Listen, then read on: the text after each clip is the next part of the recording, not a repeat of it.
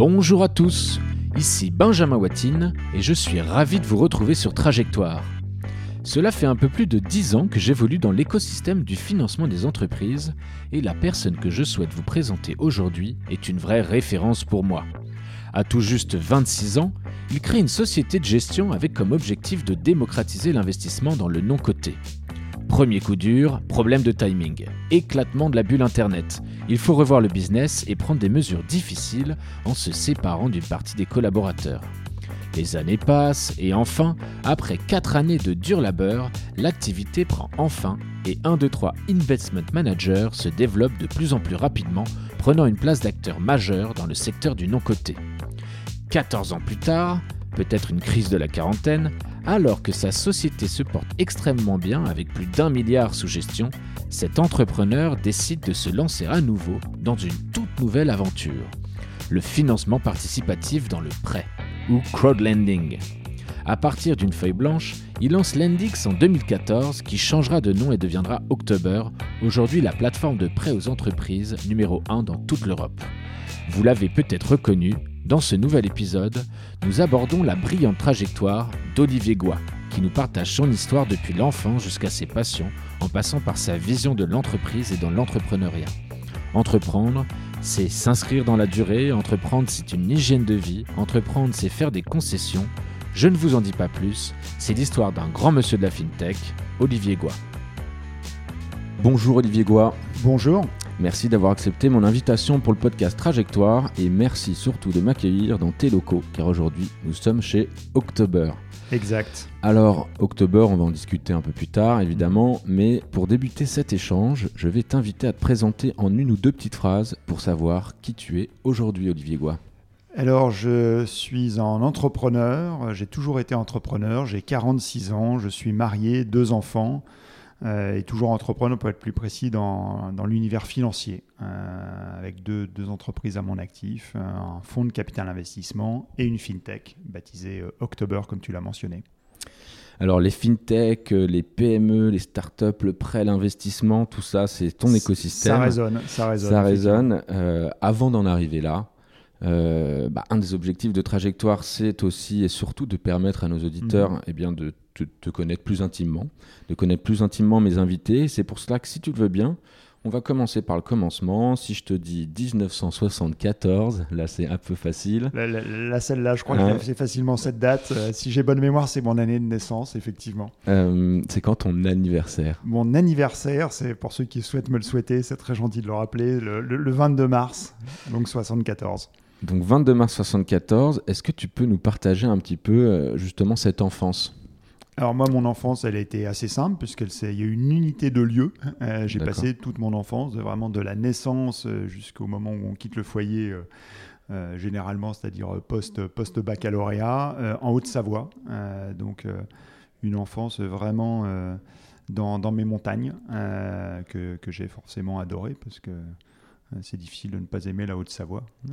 Et euh, où exactement? Enfin, tu es un Annécien Tu es d'Annecy Alors, je ne suis, je suis pas un Annécien. Euh, je suis né vraiment sur, à 100 mètres de la frontière avec Genève, donc vraiment sur la frontière franco-suisse. D'accord. Donc, donc, baigné entre effectivement la France et la Suisse. Et c'est quoi un peu le. le T'as des frères et sœurs J'ai une sœur plus jeune que moi, effectivement. D'accord. Je suis très proche et qui habite encore en Haute-Savoie, effectivement. Ok. Euh, cet environnement parental, tes, parents, ils faisaient quoi euh, comme, euh, comme métier? Parce qu'on aime bien essayer de savoir s'il y a des liens. Est-ce que tu est as un, parent entrepreneur, par exemple Alors oui, j'ai des parents entrepreneurs. Les deux sont entrepreneurs. Mais mon grand-père, mes grands-parents étaient entrepreneurs. Alors, ma maman était commerçante. pour, Dans quel secteur? Dans le secteur des vêtements. Ok. Donc sa boutique et tout ça, Voilà, elle avait plusieurs boutiques de vêtements, effectivement. Et mon père, mon père lui très jeune, a décidé de monter un club de tennis, donc entrepreneur dans le sport. Hein, voilà. Ça a, été ça, son, ça a été ça, son, l'essentiel de sa vie, euh, de sa vie professionnelle. Et euh, du coup, tu es un super tennisman. Il a essayé de te. Pas du tout. Pas, du tout, parce que, bah, comme beaucoup d'enfants, on est en réaction toujours par rapport à ses parents. Donc, euh, quand ton père veut te, te, mettre au tennis, tu fais quoi? Bah, Tu résistes. Donc, moi, je me suis mis au volet. donc, je suis un bon volleyeur. je suis un moyen tennisman. Évidemment. ok. Euh, justement, un petit peu, à, l'époque, c'est quoi, euh, t'en retiens quoi en fait de cet environnement euh, de ta toute jeune enfance comme ça, tu, tu dirais que c'était c'était bah pour ceux là qui, qui espèrent peut-être aller vivre une nouvelle vie pour s'occuper de leurs jeunes enfants, tu estimes que tu as grandi dans un cadre idéal ou, ou, ou pas? Alors c'est marrant parce que j'ai écouté comme je suis un peu, euh, je suis un peu, euh, un peu besogneux, j'ai écouté plusieurs de tes podcasts avant d'arriver, qui était passionnant parce que j'ai écouté les trajectoires de, de, pas mal de gens que tu as interviewés. Et je me suis aperçu en fait que j'ai vécu une enfance très déconnectée euh, de, bah, notamment de ceux qui naissent à Paris. Mais c'est pas tellement le fait d'être dans la nature, etc. C'est en fait d'être loin de l'information. ce que je veux dire par là, c'est que euh, moi, mon, collège, il s'appelait Jacques Prévert parce que euh, tous les collèges s'appellent Jacques, Prévert, en province. Euh, mon lycée s'appelait Lycée des Glières parce qu'il y a la, grande bataille du plateau des Glières et de la résistance. Et, et, en fait, ce que je veux dire par là, c'est que on va à l'école parce qu'il faut aller à l'école, euh, mais on se pose aucune question versus euh, effectivement quand tu reviens sur les parcours euh, d'enfance d'un Parisien qui a réussi, souvent c'est dicté par un certain nombre de codes, des mm. codes que les, grands, les grands noms, les, Franklin, les, grands lycées, je les ai découverts, voilà, cinq ans après être arrivé à Paris, je ne savais même pas que ces, que ces noms-là existaient, de la même manière que je ne savais pas ce qu'était une prépa, je ne savais pas ce qu'était une école de commerce. Euh, donc on, vit très loin de cela en fait quand on est, euh, quand on est en province. Donc ça c'est la première chose qui m'a marqué a, posteriori parce que je ne me rendais pas compte quand, quand j'étais dedans. Et, euh, effectivement plutôt que prendre des prendre des cours particuliers ou faire plein de choses que font des enfants parisiens typiquement. Moi, bah, moi, je passais mon temps à faire, à faire du vélo dans les bois. Quoi. C'était pas du tout la même, c'était pas du tout la même ambiance. Et, et, ça, je vois le décalage Aujourd'hui, ne serait-ce qu'avec mes propres enfants qui sont nés à Paris euh, et, qui sont déjà en fait très informés de facto euh, par, le parcours scolaire, la voie scolaire. C'est marrant comme en fait on pense vachement plutôt vie professionnelle en fait quand on est à Paris euh, que quand on est quand on est en province. En tout cas, peut-être pas la province dans les grandes villes, mais en tout cas la province dans les petites villes. Moi, c'est ce qui m'a frappé dans mon cas particulier. Et quelque part, bah, en province, le sport, ça devient quelque chose d'évident? Euh, encore plus évident que peut-être qu'à Paris. Est-ce que justement tu fais cette relation avec tes enfants? Donc tu as deux enfants, mhm. c'est ça? Euh, Est-ce que tes enfants sont très sportifs? Est-ce que tu les pousses là-dedans? Est-ce qu'ils te suivent ou est-ce qu'ils sont en réaction aussi? Alors, euh, ils, aiment bien le sport, oui, mais tu as raison qu'il y a une facilité. En fait, on fait du sport sans, sans faire attention aussi. C'est-à-dire que euh, moi, j'avais un père, euh, effectivement, comme tu l'as mentionné, enfin, comme on l'a mentionné, qui, qui, voilà, qui avait un club de tennis, qui enseignait le tennis euh, aussi, qui enseignait aussi le ski. Donc, j'allais skier naturellement, comme voilà, c'était, c'était, c'était normal. faire du vélo dans les bois, c'était normal aussi. J'ai jamais fait de compétition de vélo, jamais fait de compétition de ski ni de tennis d'ailleurs.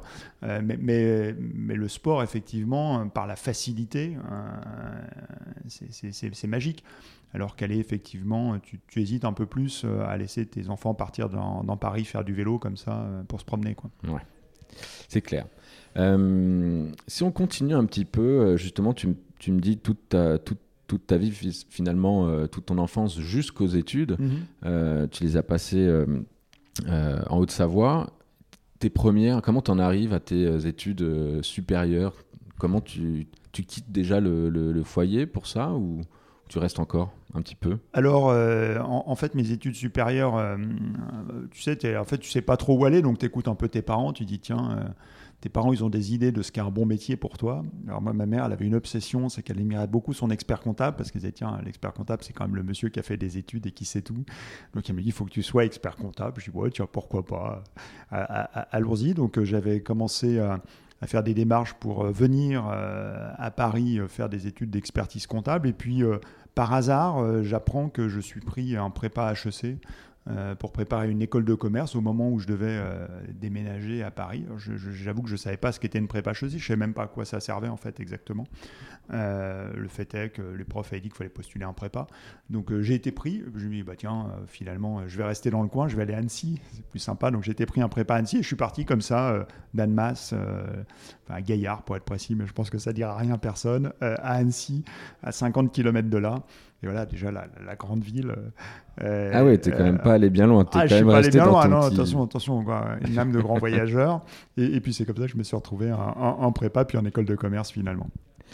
Euh, ok. Est-ce que tu étais un bon élève?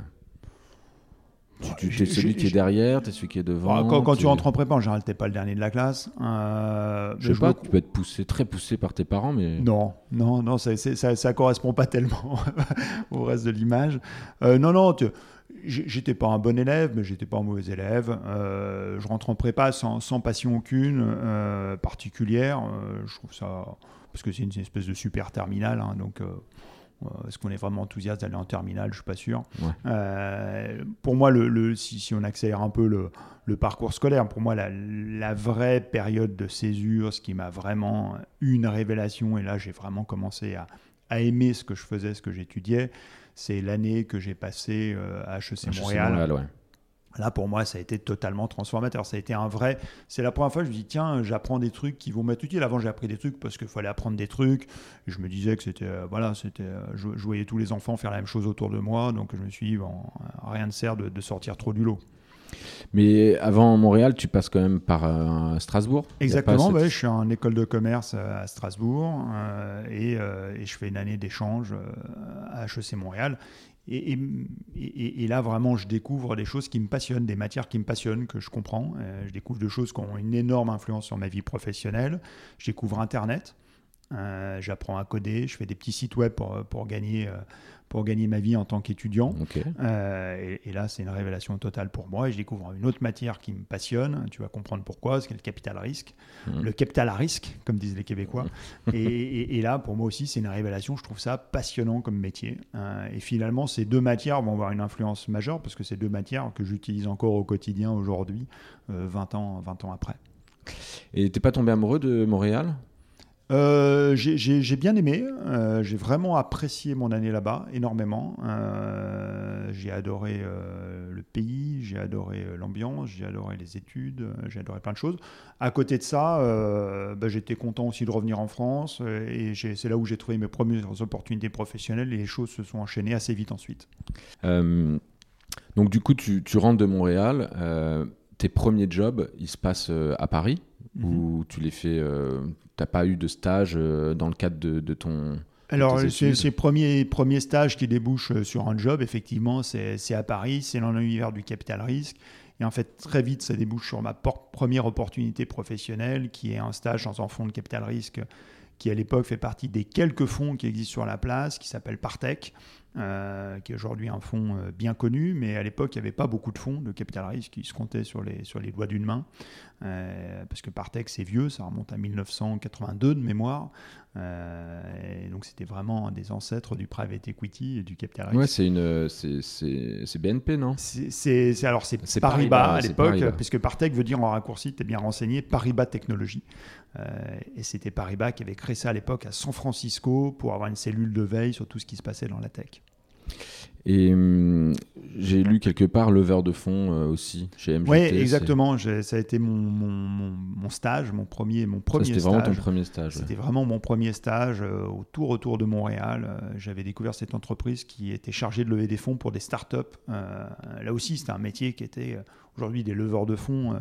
il y en a énormément, ils sont, il y en a même des très structurés, des grandes banques d'affaires se sont mis à le faire. à l'époque, c'était un métier totalement embryonnaire. Euh, et, le plus dur dans ce métier-là, d'ailleurs c'est marrant vu d'aujourd'hui, c'était de convaincre les entrepreneurs d'ouvrir leur capital. C'est-à-dire que les entrepreneurs ah voulaient rester chez eux à 100%. Aujourd'hui, il faut plutôt essayer de convaincre les entrepreneurs que ce serait bien qu'ils alignent un peu leurs intérêts avec leurs actionnaires et qu'ils mettent un peu d'argent. Euh, euh, donc c'est, on, a, on, a, un peu changé de, changé de monde en l'espace de 20 ans. Alors cette, ce, premier job chez, chez Partech, Qu'est-ce que, comment ça s'est passé? Qu'est-ce que tu en retiens? Parce que je crois que tu n'es pas resté bien longtemps mais que c'est quand même euh, bah, l'univers, enfin maintenant tu es dans le même univers 20 euh, mm. ans après. Euh, bah, moi, ça a été, c'est fou d'ailleurs, c'est ce que c'est fou comme une première expérience professionnelle peut avoir un impact sur, sur, toute sa vie professionnelle. moi, je le vois, c'est, enfin, c'est, par texte, c'est, c'en est presque une caricature pour moi. C'est-à-dire que je suis resté 9 mois, tu as raison, c'est très très court.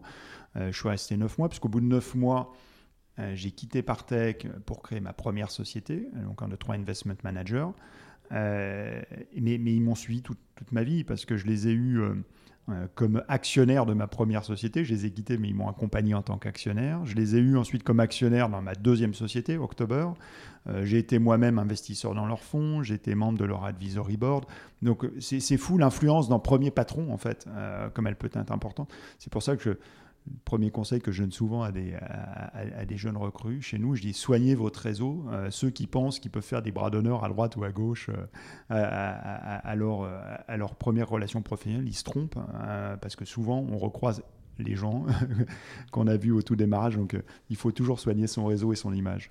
Du coup, il y a eu un, très très beau matchmaking là, puisque bah, si tu me dis qu'ils ont réinvesti, qu'ils ont investi, qu'ils ont cru en toi, mais qu'est-ce qui fait que c'était qui à l'époque d'ailleurs? C'était toujours Philippe et Jean-Marc euh, Alors effectivement, le, pour donner leur nom de famille, il y avait Jean-Marc Patouillot, exactement, tu as raison, qui est là depuis le tout démarrage de Partech. Et euh, Philippe Colombel, en l'occurrence, auquel tu fais allusion, qui est un autre partenaire de Partech. Maintenant, l'équipe a beaucoup grossi. Lui est arrivé. Vous, vous étiez combien, vous? Alors, euh, moi, quand j'étais chez Partech, on devait être quatre. Ah oui, c'était vraiment. Il y avait Jean-Marc Patouillot, un autre partenaire qui s'appelle Philippe Herbert, une directrice financière, euh, et puis moi, et c'était la première fois, je, je, pense que j'étais un de leurs premiers euh, juniors. Ils n'avaient jamais embauché de junior, c'est un métier que de senior avant que de gens expérimentés. C'est la première fois qu'ils prenaient un, une jeune recrue. En fait, j'ai dû être, je pense, la première jeune recrue de, jeune recrue de Partech. Excellent. Voilà. Donc à un moment donné, tu te dis, c'est pas fait pour moi euh, ou c'est trop, je, c'est compliqué Alors Comment en fait, ça si je suis un peu plus honnête, c'est eux qui se disent, c'est eux qui se disent, c'est pas fait pour toi. Euh, non, non, bah, moi j'étais très, euh, je pense qu'il y a une chose qui m'a beaucoup aidé dans mon début de vie professionnelle, c'est que j'étais très lucide par rapport aux études que j'avais fait. On parlait tout à l'heure, j'ai vu venant de venant de province, en arrivant à Paris, j'ai été très lucide par rapport à deux choses. Un, j'avais pas fait des écoles, alors désolé pour, euh, mes écoles hein, euh, respectives, mais j'avais pas fait des écoles suffisamment bonnes pour me distinguer dans les grands groupes. J'avais totalement conscience, un, d'abord, j'aurais eu de la peine, et j'avais de la peine à rentrer dans des postes, si j'avais voulu travailler chez, euh, comme tout le monde, chez L'Oréal, BNP, dans les grands noms que tout le monde voulait, j'aurais eu de la peine à rentrer dans ces grands groupes-là, j'avais conscience de ça, et j'avais conscience aussi qu'à qualité égale, je passerais toujours après un HEC, un ESSEC ou un X. Euh, donc pour moi, ce, ce, constat étant fait, je me suis dit, il faut que j'aille là où j'ai euh, bah, moins de concurrence, où on me voit différemment. La raison pour laquelle j'ai réussi à rentrer chez Partech, qui est pourtant l'univers du, capital risque, est un univers très élitiste. Hein, quand on regarde les CV des partenaires des fonds, euh, c'est des écoles d'ingénieurs de premier rang, des gens expérimentés ou des écoles de commerce super bien cotées. Pourquoi je, je réussis ce hold-up? Euh, je réussis le hold-up parce que j'arrive avec euh, un vernis sur leur métier que aucun étudiant d'école de commerce français n'avait et un vernis sur la technologie parce que je savais coder trois lignes. Et c'est avec ce, coup de bluff que je rentre. Après, euh, ils sont aussi conscients que bah, voilà, j'ai fait le M à Strasbourg. il faut que que je, muscle le jeu, que je fasse plus d'études, etc. Mais je n'avais pas du tout envie de faire des études, j'avais envie d'être euh, voilà, actif, euh, d'être dans l'entrepreneuriat, etc. Et donc, quand ils me disent d'aller... Mais pourquoi Mais pourquoi? Je me permets de te couper. Euh, pourquoi tu te dis, enfin, si tu veux pas aller faire de MBA et tout ça, ça je peux comprendre que tu sois pas la bête à études. Mmh. Mais pourquoi tu te dis, il faut que je parte vers l'entrepreneuriat? C'est parce que tu as, Pourquoi tu... Enfin, si, tu, tu viens de m'expliquer, je vais pas partir vers tout de suite vers un grand groupe parce que je vais pas me distinguer, mais en même temps, euh, pourquoi pas? Tu peux quand même monter après les échelons. Non, non. ouais, mais, je me, mais, tu sais, il y a un truc qui est, fantastique quand tu as, as, 26 ans, c'est la longue conscience du danger. Donc je me dis, je dans l'entrepreneuriat, il n'y a aucun problème. Euh, quoi l'entrepreneuriat? Bah, Allez, allons-y. Je, je, trouvais que le capital investissement à l'époque était un métier de seigneur, non démocratisé, fait que pour les grands institutionnels. Je me dis, on va démocratiser tout ça, on va ouvrir le capital investissement aux particuliers allons-y, c'est pas fait, c'est pas grave, euh, tentons-le. Euh, qu'est-ce qu'il faut être? Société de gestion agréée par l'AMF. c'est facile. Bah, je, n'avais même pas conscience de ce qu'était l'AMF qui s'appelait la COB à l'époque, la Commission des opérations de l'eau. Je dis mais c'est pas grave, allons demander un agrément. C'est compliqué, on va tenter. Euh, avec le recul, j'aurais jamais dû tenter ça.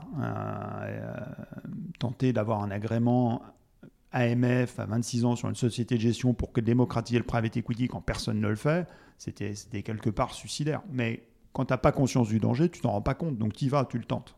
Et c'est exactement ce. L'insouciance, c'est ça qui est bien. C'est l'insouciance. L'insouciance évite la peur. Euh, donc là, tu, tu, décides de te lancer. Euh, est-ce que tu es un petit peu, euh, es un petit peu accompagné par, par tes, justement tes anciens patrons? Mmh. quand, tu, quand tu te lances Parce que tu leur fais quand même directement concurrence quelque part. Tu vois Alors directement en concurrence, non, parce qu'on visait pas les mêmes clients.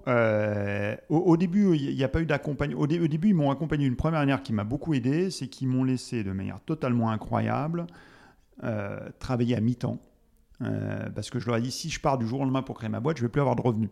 Euh, donc, ce qu'on pourrait faire, c'est que je travaille mi-temps, comme ça j'ai quand même la moitié de mon salaire qui va me suffire pour vivre, et puis l'autre moitié, je pourrais commencer à créer ma boîte. Donc, ils ont accepté ça, quand même très ouvert d'esprit. Deuxième truc, très ouvert d'esprit, ils m'ont laissé avoir mon bureau à temps plein sans me le facturer chez, Partech. Et le troisième truc, encore plus ouvert d'esprit, ils m'ont laissé recruter un premier stagiaire pour m'aider et le, domicilier dans le bureau chez Partech. D'accord. Donc, tu, vois l'ouverture. Toi, toi qui es chef d'entreprise aussi, essaye d'imaginer ça. Si quelqu'un vient te voir demain, il dit écoute, j'émissionne pour créer une boîte. Euh, dans ton environnement. Dans ton environnement, mais je veux rester chez toi, je vais y loger un stagiaire, j'irai taper dans ton frigo. Donc, c'est pour ça que je leur dois beaucoup. ils ont été très heureux. Alors, au début, on n'a pas parlé d'actionnariat, c'était juste euh, un deal. Euh, un, deal bienveillant d'hébergement. Et puis, à force de, les, de leur manger la tête, euh, pour être clair, avec l'idée, ils m'ont dit, bah, tiens, pour, pourquoi pas finalement mettre un petit quai, mais ils voulaient quand même que je. Ils voulaient être sûrs que, j'allais me débrouiller pour trouver l'argent. Ils m'ont dit, le deal, c'était. J'avais besoin à l'époque, je crois, de 2 millions d'euros. Euh, ils m'ont dit, on t'en donne 600 000, euh, donc à peu près un tiers, mais va le reste auprès d'autres investisseurs. Donc là, je suis parti en quête de capital euh, auprès d'autres investisseurs pour réussir à boucler ce, premier tour de table et lancer en 2-3. Au bout de combien de temps tu, lances, euh, tu, tu fais cette augmentation de capital? Enfin, Cette recherche de financement? en, fait, on l'a fait au démarrage parce qu'on n'a pas le choix. Quand tu crées une société de gestion, il faut des fonds propres minimum, euh, notamment imposés par, par l'AMF. Donc il fallait absolument, avant même de tourner la clé, de commencer de faire premier euro de chiffre d'affaires. C'est le problème de, créer ce genre de business, c'est qu'il faut tout de suite avoir du cash, il faut tout de suite recruter, etc. Donc ça coûte de l'argent. Donc on n'a pas le choix que de le faire au, tout démarrage. Et là, euh, je le fais euh, juste avant que explose la, bulle Internet, parce qu'on est en 2000. Euh, la, boîte est créée au mois de, juillet, juillet 2000. ça fait pile 20 ans là, en ce moment, ces jours. ça fait 20 ans pile. Et, et, pour ceux qui se rappellent, juillet 2000 à décembre 2000, ça commence à secouer on boucle le tour de table juste avant l'explosion de la bulle. Donc ça peut donner de l'espoir à tous ceux qui sont en train de, boucler des tours de table pendant le Covid. on peut faire des analogies. Euh, et, ensuite, on a bien galéré. Hein, on a bien galéré parce qu'effectivement, il y a eu... Euh, mais ça, ça, tu vas nous le raconter. On va le raconter après. Euh, ça, tu vas nous le raconter. Mais est-ce que... tu peux un peu, donc tu me dis tu vas lever des fonds, tu trouves ces 600 premiers 1000 euros, j'imagine que tu t'appuies un peu sur ces 600 premiers milliers d'euros pour ah, leverager, surtout auprès d'un super, euh, de, super founder d'un fonds d'investissement. Mhm. Euh, mais est-ce que ça t'a vraiment aidé ou est-ce que as dû vraiment, est-ce que ça a été rapide en fait, assez rapide finalement Rapide, j'irai pas jusque là. Ça a été quand même une bonne galère de lever cet argent parce qu'il faut, faut remettre le truc. J'ai vraiment 26 ans, aucun track record. Euh, à l'époque, pas d'associé senior avec un nom ou quoi que ce soit, sur une idée qui est nouvelle. Euh, franchement, et, j'arrive vraiment, ça fait 12 euh, mois que je suis à Paris. Donc je connais personne. Donc j'ai pas de réseau personnel, j'ai rien, j'ai pas de gens sur lesquels m'appuyer. Alors certes, bah, je travaille dans l'univers du capital j'ai très très que, je rencontrais plein de gens. C'est d'ailleurs grâce à ça qu'au final j'ai réussi à boucler le tour de table. Mais j'ai pas de j'ai pas de carte magique euh, cachée dans, dans, ma manche. Quoi. Et pourquoi tu vas seul? Bah, vais... Parce que j'ai l'impression que c'est un peu. Euh, enfin, déjà, c'est dur de se lancer seul, mhm. euh, mais c'est quand même un peu ton truc, puisque tu, tu, tu, lances seul tes boîtes, toi. Je, je, lance pas seul. En fait, très vite, je suis entouré. Ouais. très mhm. vite, je suis entouré.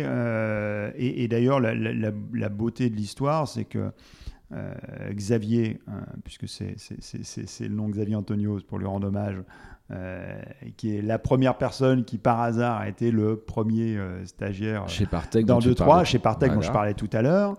est aujourd'hui toujours mon associé chez 1, 2, 3, et même le président du directoire, donc l'âme opérationnelle, celui qui dirige la boutique chez, chez 1, 2, 3. Euh, October, effectivement, quand, l'idée germe, alors elle germe avec mes associés euh, dans 2-3, euh, mais c'est vrai que je pars seul sur le plan opérationnel, je suis seul à me détacher pour, pour partir créer October, mais très vite, il y a une rencontre qui est clé chez October avec quelqu'un qui s'appelle Patrick de Nonville, qui est, qui, est, qui est mon associé, qui est le, le CEO d'October et, avec qui maintenant on forme un, binôme très complémentaire. Et puis ça s'arrête surtout pas qu'à notre binôme, il y a, toute l'équipe qui est, constituée autour de gens extrêmement talentueux.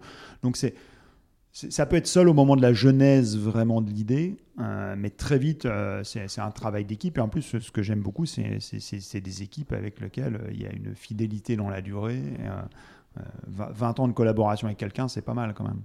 Oui, oui, non, mais c'est beau. Et justement, on va parler un peu de ce, donc, cette première aventure quand tu crées un 2, 3.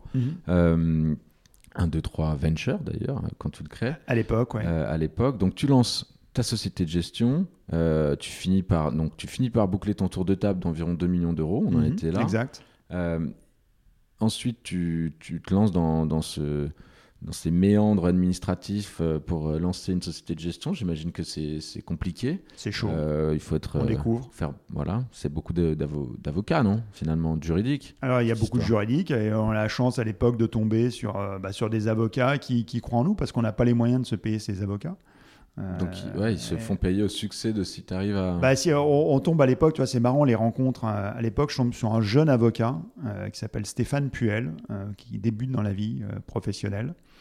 Euh, et, il est jeune avocat, il débute chez, chez Gide. Euh, et il me dit Ok, bah, je vais... on va te faire ton dossier d'agrément, et puis tu nous paieras le jour où tu as l'agrément et tu as levé tes fonds. Euh, et Stéphane, aujourd'hui, c'est le patron de Gide, qui est quand même euh, une des, franchises en matière de cabine d'avocat euh, référente en, France, si c'est pas en Europe.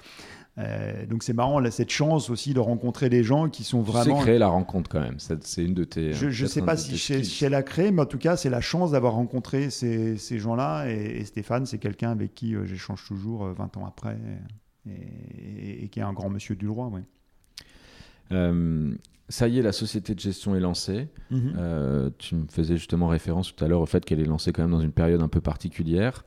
Là, tu pars, euh, bah, comme tout entrepreneur, euh, avec ton bâton de pèlerin, aller chercher des fonds. Quand tu lances une société de gestion, tu te sens et que tu décides de faire ça, c'est parce que tu te sens leveur de fonds dans l'âme ou parce que tu te sens investisseur, tu as envie de connaître ce métier d'investisseur Parce que tous les gens qui vont travailler dans le venture aujourd'hui, en tout cas de nombreuses personnes se disent c'est génial, je, vais pouvoir investir dans les startups, les sélectionner. On oublie souvent l'autre côté du venture qui est bah, cet argent, il faut aller le chercher.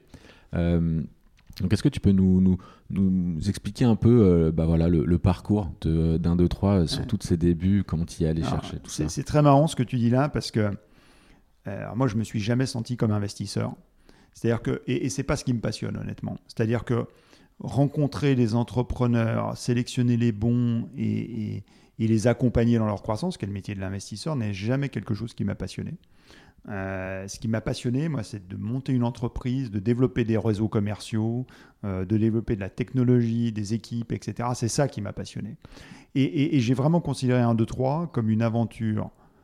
Bah, il se trouve que le produit était un produit financier qui s'appelle un fonds de capital investissement, mais je me suis vraiment considéré comme un entrepreneur dans la finance et pas comme euh, quelqu'un qui adore investir et qui gère par ailleurs des contraintes qui sont de lever de l'argent. Mais c'est marrant parce que dans le métier, tu as plutôt, tu as raison, une majorité de gens qui sont avant tout des gens qui aiment détecter des pépites, euh, les accompagner et qui, par euh, contrainte, gèrent l'administratif à côté, on va dire. Mm-hmm. Et, et c'est pour ça qu'il y a toujours une chose qui m'a fait marrer, c'est que souvent les gens disent ah bah tiens, c'est marrant, après que tu es, investisseur, euh, tu es devenu entrepreneur. Non, non, je suis pas devenu entrepreneur à 40 ans avec October, j'ai toujours été entrepreneur. Je me suis jamais senti l'ombre d'une seconde euh, comme, euh, comme investisseur en fait. C'est pas mon, mon savoir-faire, mon ADN n'était pas là. Et c'était quoi alors tes challenges? C'était finalement, tu as, lancé la machine comment? Parce que 1, 2, 3 Venture, on en discutait en off, c'est quand même, tu as été un peu euh, très as été très précurseur, tu as, voulu démocratiser l'investissement. Est-ce que tu mm. peux nous parler un peu plus de c'est quoi tes challenges, comment tu as commencé, c'est quoi ton rôle et là-dedans, parce que tu viens de nous en parler un petit peu, hein, mais, mais aller un peu plus loin là-dedans et, et, tu, parlais de, tu parles aussi de réseau de distribution. Ouais, comment tu as, comment as lancé cette belle machine? Bah, C'est toute la difficulté, en fait, euh, que j'avais complètement sous-estimé au démarrage. C'est-à-dire, on, a voulu démocratiser la, le, non-côté en disant à partir de 1000 euros, tu pourras investir dans un fonds qui va te permettre d'être exposé à plein d'entreprises non-cotées. C'était ça la promesse. Mais le problème de 1000 euros. C'était réservé à des, investisseurs à partir de combien avant? Euh, Avant, si tu voulais investir dans un fonds, il fallait mettre 500 000, 1 million d'euros. Donc nous, on était vraiment 1000 euros, c'est accessible. Ah oui, tu venais vraiment casser le, on, venait casser une, exclusivité. Euh, donc c'est 1000 euros, c'est quasi accessible à, à, tout le monde.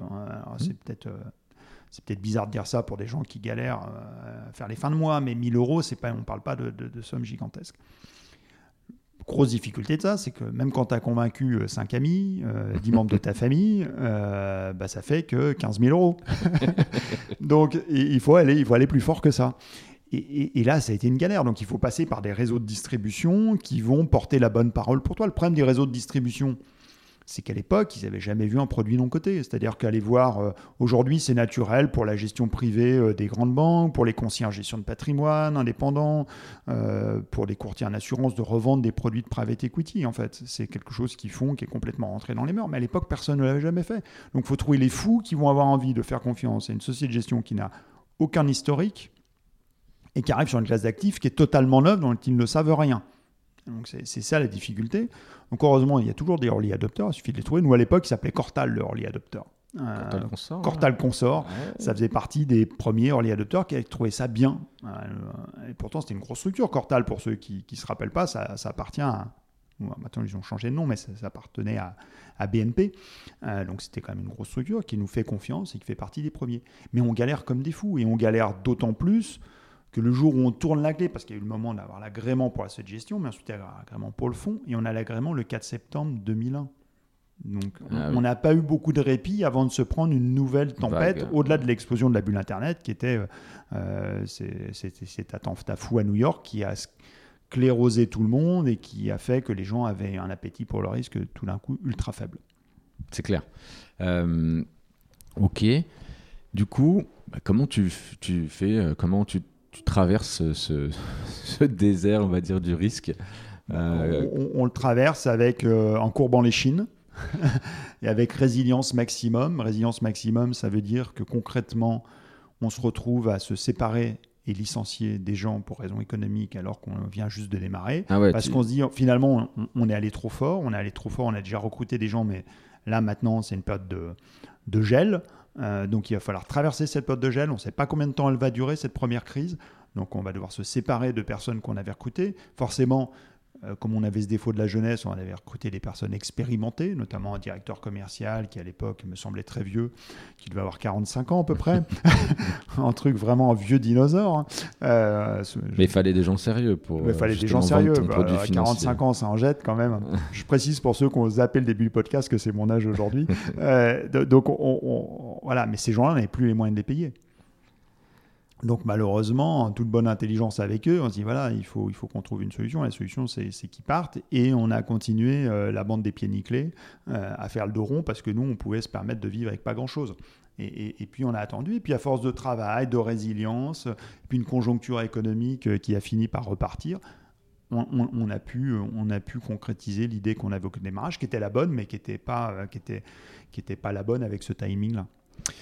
Et c'est quand le déclic pour 1, 2, 3 C'est quand qu'il y a eu. Euh, ça y est, là, 1, 2, 3, c'est une belle. Euh, ça, nous a pris. Tu senti vraiment. Euh, vraiment. ça a pris 7, 7, ans, je pense. Vraiment pour qu'on sente qu'on était, qu'on était arrivé à, au moment où il a commencé en plus à avoir la loi TEPA. ISF, là ISF vers 2007-2008.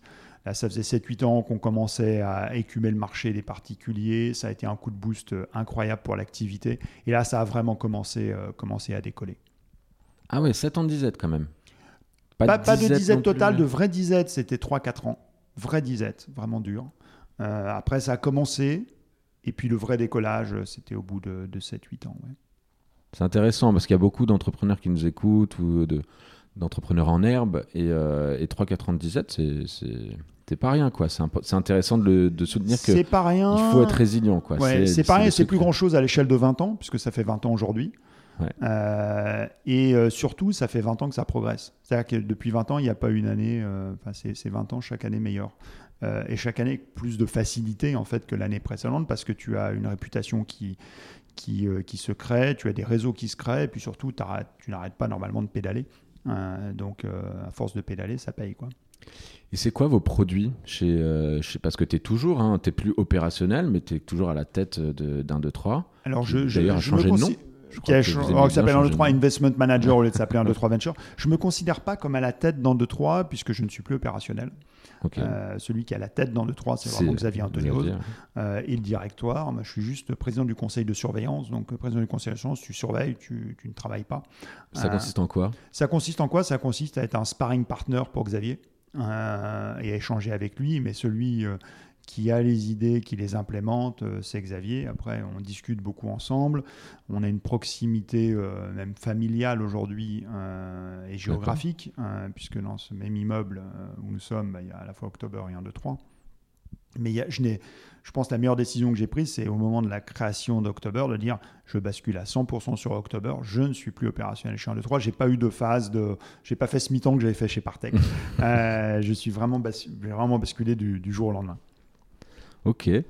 Euh, c'est combien de personnes maintenant 1, 2, 3 C'est combien de, de, de, millions ou de milliards sous gestion C'est à peu près 1,5 milliard sous gestion. Il y a plus de. Je ne suis même pas très frais sur mes chiffres, mais 70 000 clients amenés par 70 000 clients privés. Aujourd'hui aussi des clients institutionnels, ce qui n'était pas le cas euh, au début. au début. Euh, donc une clientèle qui est, qui est, plus diversifiée dans ses origines par rapport à l'idée d'origine. Euh, et euh, pour faire tourner la maison, c'est entre 60 et 70 personnes à peu près. C'est quoi les produits et, euh, et, comment tu vois un peu le, le marché du capital risque aujourd'hui Parce qu'on est d'accord, c'est du capital risque. Hein. Alors, c'est pas que du capital risque, c'est du capital investissement au sens large. Donc, pour faire un peu de sémantique, pour ceux qui ne connaissent pas cet univers, c'est grosso modo l'ensemble de l'investissement non coté, que ce soit des jeunes sociétés qu'on appelle le capital risque, des sociétés matures, ce qu'on appelle le capital développement, le rachat d'entreprise avec effet de levier, ce qu'on appelle le LBO, voire la dette mezzanine ou les infrastructures. toute cette chaîne du financement. On couvre tout ça. On est ultra diversifié. Et le métier dans le 3, c'est simple, c'est permettre à des investisseurs d'avoir accès à cette classe d'actifs alternatives. C'est ça, le, au sens large. Aujourd'hui, ça va de l'immobilier à la start-up de technologie. Et aujourd'hui, depuis 20 euh, ans, bah, j'imagine qu'il y a un beau track record. Aujourd'hui, il y a un track record, il y a de l'expérience. Euh, c'est un métier euh, qui est extrêmement compliqué à faire décoller. Hein. On, a parlé du temps que ça nécessite, mais une fois qu'il est lancé, il a un côté magique, ce métier. C'est que tu as une énorme visibilité, comme dans quasiment aucun autre métier, puisque les fonds qu'on te confie, on te les confie pour des périodes longues, de 5, 6, 7, 8 ans. Donc aujourd'hui, euh, et on le voit particulièrement dans cette période, euh, là où on enregistre juste post-confinement, euh, c'est un navire qui bouge pas. quoi. c'est agréable, c'est très agréable, c'est très rassurant.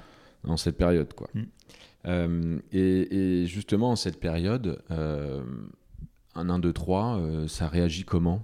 Parce que j'imagine qu'il y a plein de participations, même les investisseurs doivent se poser pas mal de questions, ce qu'on appelle les LP, mhm. euh, mais qui sont des investisseurs particuliers euh, chez vous et maintenant institutionnels.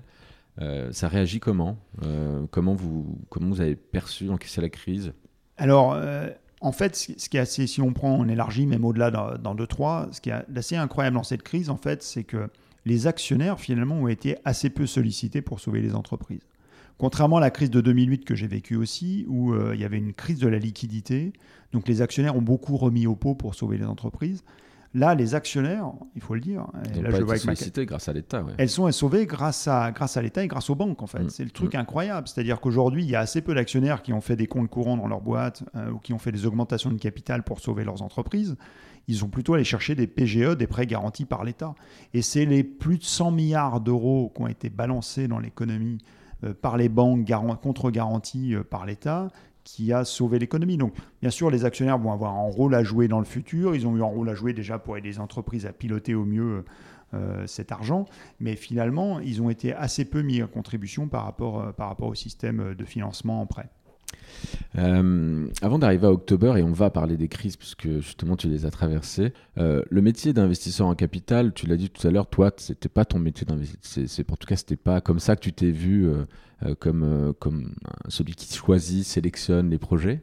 De la même manière mais que. tu as dû le faire en fait, quand même, ou pas du tout? Tu t'es entouré très vite des personnes qui allaient le faire pour toi Alors, chez 1, 2, 3, je l'ai fait un petit peu. Euh, Bien mal, Pardon? Non, non, non, non, non, non, non, non, parce que je, non, non, il y a eu, il y a, non, mais j'étais content de le faire, mais il y avait surtout d'autres gens qui le faisaient. Et, euh, et chez October, c'est même aller plus loin le concept, parce que pour éviter euh, l'AMF au tout démarrage, euh, pour éviter tout conflit d'intérêts, ouais. m'avait interdit même d'être dans le comité de crédit d'October. C'est-à-dire que chez October, toujours aujourd'hui, je ne prends aucune décision sur les prêts. Je ne choisis pas quelles sont les entreprises. Je ne fais pas partie du comité de crédit euh, d'October. Euh, c'est mes associés qui, qui, qui, en font partie. Donc vraiment, quand je dis que je ne suis pas dans l'investissement, euh, ah oui, vraiment pas dans l'investissement. Je, je, voilà, je n'ai juridiquement pas le droit. Je ne donne pas mon avis. Je suis informé des prêts une fois qu'ils sont accordés aux entreprises. Je ne suis pas. Donc je me sens encore plus euh, concentré sur les autres aspects du métier que celui de prendre la décision. Je suis très intéressé par le produit, sur comment on prend les décisions, sur les technologies qu'on va développer pour être plus efficace dans la prise de décision, parce que chez October, on essaie de faire que l'intervention humaine soit la plus faible possible et surtout euh, d'éviter tout biais euh, de sélection lié à l'humain. Donc ça, ça m'intéresse énormément, parce que ça. C'est la conception même du produit. En revanche, faire tourner ça au quotidien, je n'ai pas le droit de le faire.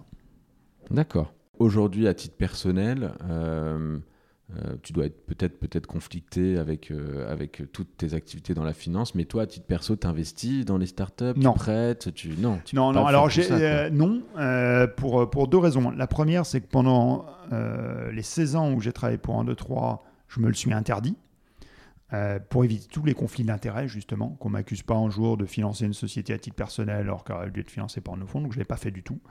et ensuite, quand je suis rentré euh, en vie professionnelle octobre, je ne l'ai pas fait non plus, alors que là j'aurais pu gagner cette liberté et le refaire, euh, puisque j'étais plus du tout opérationnel ouais. euh, chez, chez 1, 2, 3. mais je ne le fais pas parce que j'ai pas le temps. et je considère qu'être business angel, ça prend du temps.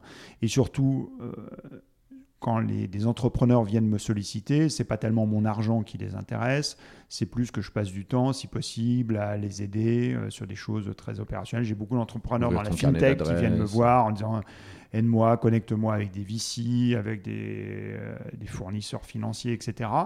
Euh, mais, mais, en fait, j'ai pas le temps de faire ça. Bah, c'est vrai que tu es, es, quand même maintenant, un, on peut pas dire que enfin, tu es quand même un homme de réseau, puisque en ayant euh, tout ce background et cette expérience ouais. dans le venture capital, et aujourd'hui maintenant en plus dans, dans la dette, euh, tu es monsieur finance un peu quand même, monsieur Oui, donc forcément, alors un homme des réseaux, ça fait un peu, ça fait un peu, ça fait un peu les, les, les rubriques de journaux, de journaux faciles, avec plein de têtes autour de toi. Non, je suis pas un homme de réseau, mais de, de facto, j'ai travaillé avec plein de monde. Ouais. Et, et, et c'est vrai qu'en ayant financé euh, sur, sur October, on a financé un millier, un millier d'entreprises. Sur, sur 1, 2, 3, j'ai pas fait le compte en 20 ans, mais, mais, mais, mais, mais ça doit être énorme et, et peut-être plus que ça. Euh, donc forcément, tu en as vu du monde, euh, tu en as vu des situations, euh, ce qui est très enrichissant d'ailleurs. j'ai entendu dire que toi, était, et ça va me permettre de faire après le lien vers October, toi et tes, tes différents employés salariés de 1, 2, 3, mm -hmm bah vous, étiez, vous étiez euh, les, les, principaux actionnaires. Et, et, et toi, et les seuls aujourd'hui. Ouais. Et les seuls. Mmh. Comment ça se passe ce, ce... Enfin, quand est-ce que vous prenez cette décision avec tes associés et salariés, mais même toi, quand, quand est-ce que tu prends la décision de te dire, voilà, je vais racheter euh, mes, mes, investisseurs euh, C'est quelque chose qui était prévu euh, dès le départ ou non Tu te dis, voilà, maintenant je vais y aller, j'ai envie d'être plus indépendant, j'en sais rien. Qu'est-ce qui fait que tu, tu les rachètes? Alors, euh, déjà, quand tu crées une entreprise, je, je vais être honnête, quand j'ai créé 1, 2, 3 à 26 ans, j'étais là. Tu ne posais pas ces questions. Si, si, j'avais une idée très précise, au contraire. Ah, j'avais une idée très précise parce que j'étais gonflé, gonflé à l'hélium, euh, mode euh, pré-bulle Internet. Donc, mon objectif était assez simple. J'ai 26, euh, à 30, j'ai vendu ma boîte, j'arrête de bosser et je me mets enfin au tennis que j'ai pas fait quand j'étais quand j'étais enfant. non, mais je, je, caricature bien évidemment, mais, mais, mais qu'à moitié. Mais, mais c'était mais qu'à moitié. J'avais vraiment cette optique de je crée une boîte, je fais un truc sympa, je la vends, j'empoche un peu d'argent et et, à moi la belle vie. Euh, la réalité, c'est que ça s'est pas du tout passé comme ça. D'abord, quatre ans après, la boîte valait rien. On était en grosse galère. Donc, c'était peut-être un peu raté. Mais finalement, la boîte a, valu beaucoup plus que ce qu'on aurait pu espérer. Mais elle est toujours pas vendue. Euh, et, le fait est que une boîte aussi, euh, ça a vraiment de la valeur, sans, même sans être vendu, parce qu'une boîte, ça doit être rentable et ça peut distribuer des dividendes à, ses, actionnaires. Le fait est, en revanche, qu'on avait des actionnaires tiers, comme je te l'ai mentionné, et qu'ils voulaient sortir. Et bien, un moment où tout actionnaire, tu, le sais, c'est ton métier aussi, euh, il y a une volonté de, trouver une sortie, et donc il faut, leur organiser cette sortie. Et donc la manière de l'organiser à la sortie, c'est une bonne vieille technique financière euh, très connue qui s'appelle le LBO le leverage buyout, c'est-à-dire euh, bah, ça consiste à toi amener tes titres euh, à une nouvelle structure, euh, prendre de l'endettement et grâce aux revenus de l'entreprise, bah, rembourser la dette. Euh, et c'est ce qu'on a fait en fait. On s'est mis en risque. Alors, il y a une variante du LBO qui s'appelle le OBO, l'OBO, l'honneur buyout, c'est-à-dire que tu le fais sans apport d'actionnaire externe. C'est toi qui apportes le cash, enfin, tu apportes tes actions. Euh, ça veut dire que pendant euh, les 5-6 années qui suivent, tu ne verses pas de dividendes. Enfin, tu, ne te verses, tu n'appréhendes pas les dividendes, tu utilises les dividendes uniquement pour, pour payer ta dette. Et c'est ce qu'on a fait. Et on l'a fait en plus en intéressant les salariés au capital à ce moment-là avec mes associés. Et, ce qui a été euh, effectivement, quand ça se passe bien, bah, c'est la meilleure des solutions qui soit. C'est-à-dire que tu, redeviens propriétaire à 100% de ton outil de travail. Et puis ceux qui étaient là étaient ravis aussi de trouver une porte de sortie à ce moment-là. Ok. Euh, c'est quelque chose qui, qui, est compliqué là dans ta nouvelle aventure, peut-être, euh, vu tout ce que vous avez levé avec October. On va y venir, mais c'est quelque chose qui, est envisageable, ça fait partie des critères. Tu te dis, bah, peut-être je rachèterai mes investisseurs de cette manière-là. Alors, ce qui est, en, revanche, je ne je, je sais pas, honnêtement. En revanche, c'est sûr que je n'ai pas la naïveté. Je, je m'inscris dans un temps long. Aujourd'hui, j'ai appris une chose. Euh, il y a toujours des contre-exemples hein, d'entrepreneurs euh, à, succès dans un temps très court, mais quand tu regardes bien les vraies belles boîtes, elles ont été créées il y a un moment. Quoi. Quand tu regardes les vraies dates de création, ça fait 15 ans, 20 ans. Euh, c'est pas des boîtes qui ont été créées il y a 4-5 ans. Il y a toujours des succès fulgurants, il y en a plein notamment dans la, dans la Silicon Valley. Enfin, plein. Pas plein par rapport au nombre d'entreprises créées, mais en tout cas, tu arrives à en dénombrer un certain nombre. Mais je suis persuadé d'une chose, c'est que pour créer une belle entreprise, c'est des aventures à 10, 15 ans, 20 ans. Ouais, toi, tu n'es euh, pas là, mais, mais c'est bien, c'est bien de le rappeler. Hein, euh, pas là pour faire un coup, quoi. Non, et, et d'ailleurs, j'ai été, été toute ma vie entrepreneur. Je n'ai jamais vendu une, seule. entreprise. voilà, c'est quand même c'est quand même un truc et et, et, c'est pas du tout antinomique euh, de la vie d'entrepreneur, il me semble. Alors, euh, à un moment donné, euh, on va parler de la d'October. Donc, tu quittes une situation bah, plutôt confortable parce que après avoir galéré et après avoir mené à bien cette belle aventure d'un 2 3 euh, bah, tu, quittes une, situation confortable à la tête de ta société de gestion. Euh, Challenge va même te lister euh, parmi les grandes fortunes de France. qu'est-ce que tu décides et enfin qu'est-ce qui fait que tu décides comme ça de, de, de, de, changer pour une nouvelle aventure et de te lancer un peu dans ce qu'on va appeler quand même, même si c'est toute proportion gardée, mais un peu la galère de l'entrepreneur, quoi. Euh, c'est un peu masochiste, ça, de se relancer. Euh. Complètement. Euh, c'est quoi? Qu'est-ce qui fait que tu te lances à ce moment-là? Dans une nouvelle aventure. Oui, euh, totalement conscient que ça va être compliqué, que c'est repartir de la feuille blanche, c'est un sacré challenge, qu'il n'y a rien de préécrit. C'est pas parce qu'une entreprise a marché une fois qu'elle va, tu vas en faire une deuxième qui marche, voire une troisième qui marche. C'est même encore plus de pression parce qu'on t'attend au tournant là. On t'attend au tournant, il y a plus de pression, euh, rien n'est écrit. Au contraire, j'avais discuté avec beaucoup de gens qui avaient créé plusieurs entreprises d'affilée. Ils m'ont même pour beaucoup euh, mentionné qu'il y avait un vrai danger, c'est quand tu crées pour la deuxième fois, tu penses parfois par prétention avoir des recettes. Et donc, tu as envie de les réappliquer. En fait, c'est, tu, as mal analysé, c'est pas la recette, c'est pas ce que tu as fait, c'est que tu as eu un moment, un coup de chance, hein, voilà, et puis ça, c'est fait que ça a passé. Donc, tu peux être aussi aveuglé parfois par des certitudes. Euh, et, moi, j'avais très envie de, me retrouver en risque. J'avais 40 ans, euh, création d'octobre 2014, 74-2014. Mhm. Euh, j'avais 40 ans, j'avais envie de, de, ressentir le palpitant, de me retrouver tout seul euh, sur une table comme celle où on est là, avec mon Mac. et puis, et puis, il faut y aller, il faut, faut, faut, partir au combat. avec, c'est pas parce que c'est ta deuxième boîte que ça t'épargne les hauts les bas de n'importe quel entrepreneur.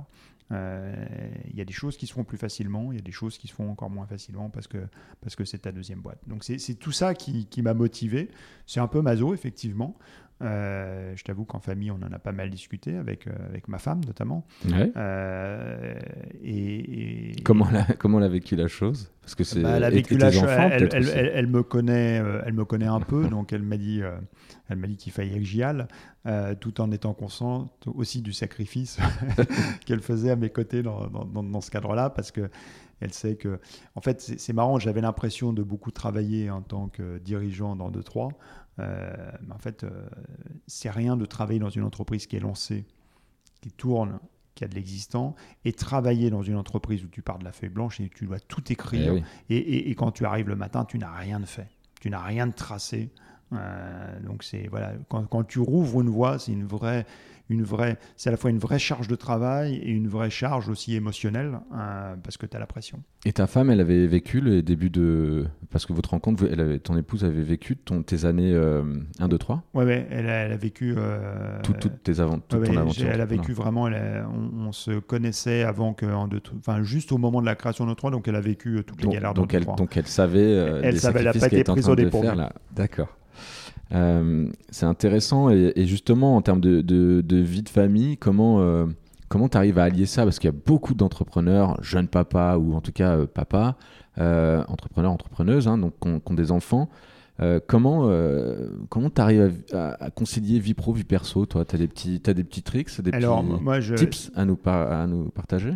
Alors c'est très marrant ce sujet parce que c'est un vrai sujet. je euh, je pense que le work-life, alors moi j'arrive pas à le concilier, le work-life balance, euh, déjà à titre personnel, et je pense qu'il est en fait très difficile à concilier. Euh, c'est-à-dire que quand tu veux faire quelque chose à fond, dans, côté entreprise, c'est très compliqué de faire à fond quelque chose côté entreprise sans faire aucun sacrifice sur le reste. À un moment donné, il y, a une horloge. Il y, a, une horloge et il tourne. Euh, J'essaie d'être un bon papa, euh, mais je ne suis pas un excellent papa. Euh, mais voilà, il faut, il, faut accepter ces sacrifices-là. Dans, dans, un podcast d'un de tes amis et confrères, j'écoutais Yannick Noah récemment témoigner sur le sujet. C'est la même chose dans le sport. c'est la même chose dans le sport. C'est-à-dire que euh, il, le racontait assez justement, c'est-à-dire que quand tu, quand, tu fais des écarts euh, avant un match parce que tu sors euh, un peu tard, tu peux pas être à fond le lendemain. donc, donc il a perdu comme ça Monte Carlo, c'est comme ça qu'il s'est pris une claque et qu'après quand il est arrivé à Roland Garros, il dit non je sors pas pendant le tournoi, il faut vraiment que je sois à fond. Donc il, Yannick Noah le dit, pourquoi je, je, réussis à mieux travailler que les autres, c'est parce que je fais plus, d'heures. Je m'entraînais pendant que les autres rentraient le week-end.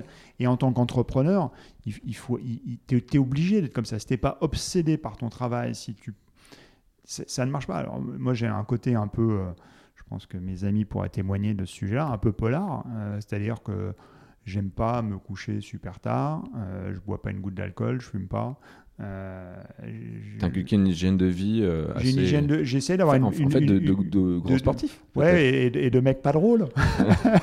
non, mais c'est vrai, tu, tu peux pas, tu, tu, tu, peux pas avoir une mauvaise hygiène de vie. Enfin, je pense que c'est compliqué. Tu vas sûrement trouver des, contre-exemples, mais, mais c'est compliqué. De, en fait, tu es obligé d'avoir une certaine hygiène de vie quand tu veux faire un truc vraiment, euh, vraiment à fond. Je peux pas, moi, je sais pas sortir le jeudi soir et rentrer à, rentrer à 4 h du mat et travailler le vendredi. C'est pas possible.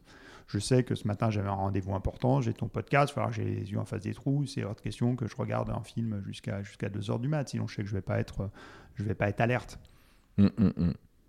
Ah, c'est intéressant. Après, tu peux. Euh, enfin, j'ai pas entendu dire que tu étais un mec pas drôle. Ah, non, non, non, non, un mec drôle.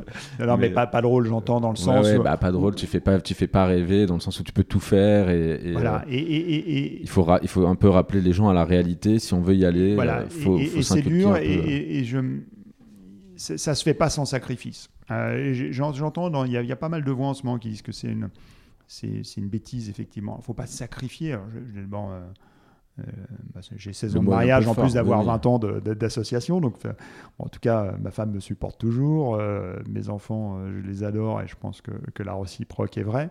donc voilà, je suis. Et, et, moi-même, j'ai eu des parents entrepreneurs.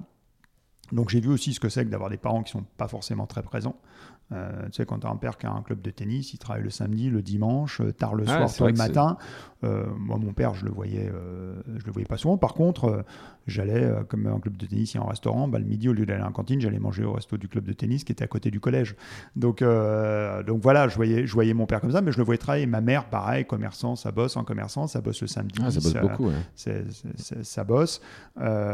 et, et j'étais super fier d'elle, qu'elle bosse. Et à un moment, elle nous avait demandé, je me rappelle à ma soeur et à moi, euh, si elle voulait qu'on arrête, qu'elle arrête de travailler pour s'occuper plus de nous, et on lui avait dit non. Non, non, merci. merci, maman. Et, euh, quand il continue de bosser, c'est très bien. Euh, et, nous, à côté de ça, on avait d'autres libertés à côté aussi. Quant à moi, les parents sur le dos, c'est pas mal. Bon, mais ouais, donc c'est pas quelque chose que, en l'occurrence, que tu as que tu as eu en réaction en disant bah tiens j'ai vécu ça de mes parents je vais essayer de pas le reproduire. En tout cas tu t'es j'ai pas l'impression que tu aies vécu la chose non parce que je l'ai bien vécu. Parce que justement tu l'as bien vécu. Ouais, je l'ai bien vécu. Je n'ai jamais été euh, frustré de ma relation avec mes parents. Euh, merci pour cette petite digression. On va revenir euh, un peu plus à October. October déjà anciennement Lendix. Exactement mais il y a un truc où je suis pas doué c'est trouver dès le premier coup le bon nom bah oui, je vois ça que tu changes de, de nom. Bah, tu as quand même gardé le 1, 2, 3 dans 1, 2, 3. Mais, euh, mais, mais pourquoi October euh, pour, pour nos auditeurs et, euh, et, ou à la base, pourquoi Lendix et, et, finalement, pourquoi tu te lances sur ce marché? Alors, ce marché, moi je l'observe, comme, comme tu le disais, on a été les précurseurs du financement par la foule avec 1, 2, 3. Hein. tu disais, on a inventé, on a fait du crowdfunding avant que le, le, le nom existe. Et en fait, quand, ce marché a commencé à vraiment se structurer sur le plan juridique, c'est-à-dire qu'on a commencé à avoir le droit de faire appel plus qu'à l'épargne euh, pour aller chercher des, des notamment dans l'activité du prêt, ça m'a, ça m'a forcément intrigué parce que ce qu'on fait, le métier d'October aujourd'hui, c'est quoi? C'est des investisseurs, c'est de la technologie, euh, c'est du réglementaire, euh, c'est des PME. Finalement, c'est, des choses qui me passionnent depuis un moment. Et, mais c'est totalement nouveau. C'est, voilà, personne, notamment à cause du, monopole bancaire, personne n'avait jamais pu prêter de l'argent à des PME. C'est quand même quelque chose qui est incroyable. Les, les, auditeurs ne le savent pas forcément, mais tu as un ami qui monte une boulangerie, tu peux sans problème devenir actionnaire de sa boulangerie, tu peux même avoir une réduction d'impôt sur le revenu si tu le fais. Mmh. À l'inverse, tu veux prêter de l'argent à ton ami boulanger, bah, tu vas en prison et c'est 375 000 euros d'amende. Alors si tu le fais une fois, bien évidemment, ça va passer, on peut les rassurer aussi s'ils l'ont fait. Mmh. Mais si tu le fais de manière régulière... On peut prêter de l'argent quand même à son pote de temps en temps. On peut prêter de l'argent à des potes, ça se fait. Mais, quelque part, en fait, il faut, faire gaffe. C'est, normalement, c'est une activité qui est interdite. C'est d'ailleurs pour ça euh, qu'il y a cette fameuse règle. Tu ne peux pas normalement avoir un compte courant dans une entreprise, tu n'as pas minimum 5% du capital. C'est pour éviter de détourner la règle du monopole bancaire en achetant une action d'une boîte pour ensuite faire du prêt. Ça date de là. Pour dire à quel point le truc était verrouillé. Et ça, ça saute en octobre 2014, ou le nom octobre, ça saute grâce à une loi euh, qui dit ok, si maintenant les choses sont un peu encadrées, c'est-à-dire s'il y a une plateforme qui intermédie ceux qui ont de l'argent, les prêteurs et les entreprises, on a le droit de faire ça. Et c'est dans cette vague-là, dans cette veine-là que se met October. On est loin d'être les seuls. Hein. Euh, bah oui, parce que moi on est 60 hein, en France, à peu près, sur la ligne de départ. Moi qui suis un peu euh, quand même de, l'écosystème, peu October, donc l'Index, il y, a quand même déjà des acteurs qui avaient levé pas mal de sous autour qui étaient déjà un petit peu présents sur le marché. Alors, c'était pas, ils n'avaient pas pris beaucoup encore mm. de place. Mais toi, tu es venu avec quand même euh, un modèle qui est quand même très différent et, euh, et qui a tout de suite, euh, en tout cas pour ceux qui ont suivi de près, qui était, qui était vraiment smart et qui, et qui, puis, qui, qui, était différent des autres plateformes. C'est ton mode de financement. Là où tu vas chercher, enfin, c'est d'allier institutionnel et, et, grand public. Exactement. donc, pourquoi que, arrives quand même sur ce marché, justement, tu as, une autre plateforme, bon, maintenant qui, qui n'est plus des, nôtres, hein, aussi qui a été racheté. On peut euh, citer un peu des noms. Il y avait quand même Uniland à l'époque. Vous avez racheté euh, Lendo. Euh, non, c'était FinSquare. FinSquare. c'était pas un vrai rachat. C'était pas un vrai rachat. Dans le sens, c'est plus parce que la, plateforme a, allait déposer le bilan qu'on l'a racheté, effectivement. voilà, comment tu fais ton entrée sur le marché, là, sur cette, sur cette ligne de départ, en fait? Alors en fait, c'est marrant parce que j'observe ce marché qui est en train de se constituer euh, comme un observateur intéressé, averti. Je vois 60 acteurs et je vois 60 fois le même problème. Euh, le problème qui est un problème de poulet d'œuf. C'est-à-dire que je me dis, OK, c'est bien ce qu'ils font, c'est vachement intéressant, il y a une nouvelle loi, il y a un potentiel, etc. Mais comment ils vont faire le premier jour? C'est-à-dire le jour où ils mettent leur premier dossier sur la plateforme, comment ils font pour s'assurer que ce dossier va être financé? Parce que tu te mets dans la peau, tu mets un dossier à 300 000 euros sur la plateforme. Comment tu t'assures, parce que je l'ai vécu dans, dans, ma chair, ce Bah problème, comment tu t'assures de trouver les milliers de prêteurs particuliers qui vont venir financer ce dossier pour que le dossier se boucle à la fin? On n'a jamais vu un entrepreneur aller à la banque, dire Ok, monsieur, je vous accorde le prêt, puis la banque revenir dire Écoutez, on a bien fait nos comptes, finalement, on n'a pas assez de fonds propres, on ne peut pas vous prêter d'argent. C'était pas faisable. Je me suis dit Il faut qu'on trouve un truc. Il faut qu'on trouve un truc pour ça. Il faut qu'on s'assure que quand on met un dossier sur la plateforme, surtout si on veut mettre, il soit financé. Et faire ça qu'avec des particuliers, c'est impossible sans faire exploser tes coûts d'acquisition de clients. C'est-à-dire, trouvons, je l'avais vécu ça encore une fois, on en a parlé tout à l'heure, mais trouver des clients qui mettent 1000 euros par projet, ça coûte très cher. Je me suis dit, quelle va être l'astuce pour faire ça? Créer un réseau de distribution avec des particuliers, j'ai éliminé l'idée très vite, ça coûte Ça très cher. pris 10 ans. Ça m'a pris ça. 10 ans, ça marche pas. Je me suis dit, il faut, en fait, il faut trouver un complément qui est l'investisseur institutionnel. Là, il y avait plein de difficultés, notamment juridiques, qu'on a réussi à contourner. Et ça nous a permis, dès le premier dossier qu'on a mis sur la plateforme, de s'assurer qu'il soit financé avec une probabilité de 100%. Et en plus, notre premier dossier, c'était Alain Ducasse. Donc Alain Ouais, Ducasse, pas c'est une belle entreprise, mais s'il y en a bien qui n'avait pas envie d'échouer, c'était lui. Bah oui, il Alain pas Ducasse, il n'avait pas envie d'être la risée de tous les restaurateurs parce qu'il avait tenté de faire un prêt sur October et que ça n'avait pas marché. Et en fait, ce qui s'est passé là, c'est que ça a eu un, effet vraiment ultra vertueux. C'est-à-dire qu'à partir du moment où tu sécurises ces entrepreneurs, tu as plus d'entrepreneurs de qualité qui viennent emprunter auprès de toi. Si tu as plus d'entrepreneurs de qualité, tu as plus de prêteurs. Si tu as plus de prêteurs, tu as plus d'emprunteurs de qualité, etc. Et c'est ce cercle vertueux qui nous a permis de prendre assez vite une position de leadership et qui, clairement, malheureusement, pour certaines plateformes, leur a coûté la vie. Coûté la vie parce qu'il y en a qui ont persisté dans un modèle que d'investisseurs particuliers, mais en se ruinant littéralement en coût d'acquisition prêteur. C'est-à-dire Ouais. en dépensant des fortunes en Google AdWords pour aller chercher du prêteur particulier. Et une fois qu'ils avaient fait ça, bah, il leur manquait l'autre partie du business qui était comment je fais pour aller chercher des emprunteurs. Et, et donc, ils n'ont jamais réussi à, à résoudre ce problème de, de, de poulet d'œuf. Ça, c'était le, d'ailleurs, c'était le problème de- du lancement. Aujourd'hui, tu dirais que le nerf de la guerre, il est où? Il est quand même beaucoup plus dans les emprunteurs, non? Dans la qualité Alors- des projets? Comment ça se passe? Alors, clairement, euh, alors une situation pré-Covid, post-Covid. Euh, moi, je vais te faire la situation au mois de mars euh, 2020. Euh, le nerf de la guerre, c'était de trouver des emprunteurs. Pourquoi? Parce qu'on est tombé entre le 2014 et maintenant, on est tombé dans une ère de taux très bas, euh, avec euh, des banques qui avaient un appétit euh, phénoménal pour le risque et empruntant avec des taux à ras la moquette. D'ailleurs, ça, c'est fou ça euh, de, de, de, de se lancer sur ce marché avec euh, bah, comme compétiteur quand même les banques qui te prêtent. euh, mais qui ne prêtaient pas à tour de bras comme ça en 2014. Ouais. La situation entre 2014 et Et de- 2020 a énormément, énormément changé. Donc ça, il y a eu un vrai changement. Et vous n'avez pas eu un peu peur là quand même euh, dans, dans, la, dans la trajectoire de, de l'Endix et October de, de, de voir que bah, bah, en fait ça commence à être de plus en plus le dada des banques de prêter et que euh, votre modèle euh, il est sympa mais, euh, mais que vous ne pourrez pas faire face quoi. Et- et- exactement. Si, si, bien sûr, c'est c'est un vrai sujet. Et combien de temps allait durer cette situation folle? Il y a quelque chose qui a mis un peu un stop à tout ça, c'est Bon. le Covid. Ça, c'est- très clair. Tout d'un coup, il y a une prise de conscience euh, que toutes les entreprises ne remboursent pas, qu'il y a des risques. Et il y a des secteurs qui étaient vus comme des secteurs ultra finançables sur lesquels tout le monde se jetait. Euh, L'hôtellerie, la restauration, pour ne citer que, par exemple. Ou euh, même la boulangerie, on en parlait tout à l'heure, où tu trouvais des boulangers qui se finan- finançaient à moins de 1% sur 5 ans. Aujourd'hui, les robinets se sont, se sont taris. Euh, Donc aujourd'hui, on est dans une situation paradoxalement post-crise, post-confinement, qui est plus favorable qu'avant parce que le coût du risque a augmenté et aujourd'hui, effectivement, c'est pour un entrepreneur, il ne lève pas de l'argent en en prêt aussi facilement qu'avant. Alors certes, il y a eu les PGE qui les ont aidés, mais les PGE n'auront qu'en temps et les PGE ont été une solution de secours. Les banques ne sont d'ailleurs pas extraordinairement excitées à distribuer des PGE.